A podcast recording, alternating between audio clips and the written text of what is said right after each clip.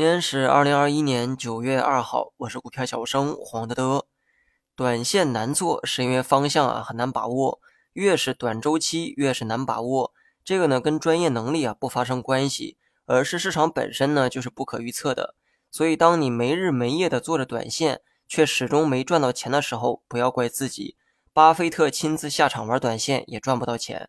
换句话说，越是有钱越不做短线。有人可能会说，游资不就在做短线吗？如果你这么想，可就错了。你以为是个游资就能赚钱吗？再说了，游资的钱算多的吗？哪个机构的钱不比游资多呢？你随便找一家公募基金看一看哈，随随便便都是几十亿的规模，这个资金量不是哪一路游资可以比的。那么话说回来，想必很多人呢也买过基金哈，但是请问你见过基金经理天天做短线的吗？这个呢就衍生出一个问题。玩短线的人呢，基本都是小散户，因为短线的分析成本啊是最低的。而那些所谓的游资大佬，你以为都是从散户发家致富的吗？错了，其实很多呢都是先富之后才来股市做游资的。那你以为这些有钱的游资做短线靠的是技术分析、财务分析吗？你又错了，他们靠的是做庄。再往下呢，我就不细说了。最近呢，自媒体平台啊也在被监管。话说到这儿，接下来的内容呢，聪明人应该也能悟出来。所以呢，你做短线始终未能盈利的时候，不要责怪自己，能力不够可能是一方面，但事实上，即便你把所有的技术啊都学到手，你几乎呢也很难靠短线实现长期盈利。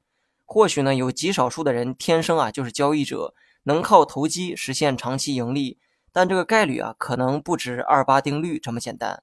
昨天呢，我看官方媒体用“割裂”一词啊来形容近期的这个市场，我个人呢也很赞同这种说法。最近市场走的的确很奇妙，上证呢已经突破了阻力位，技术面呢已经形成了上升浪，但其他指数啊则是完全相反的走势。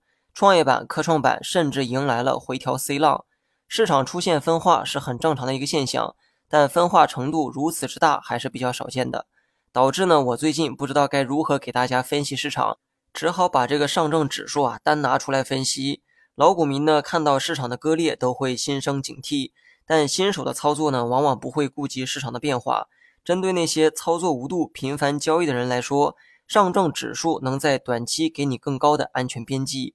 那么这也是我这两天前啊给出的一个观点，希望呢有帮到你哈。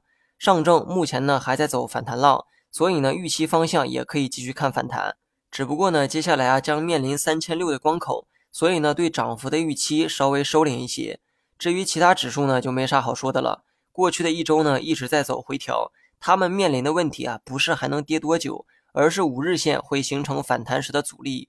所以呢，至少等过了五日线，或者是收大阳线的时候，再去看反弹吧。好了，以上全部内容，下期同一时间再见。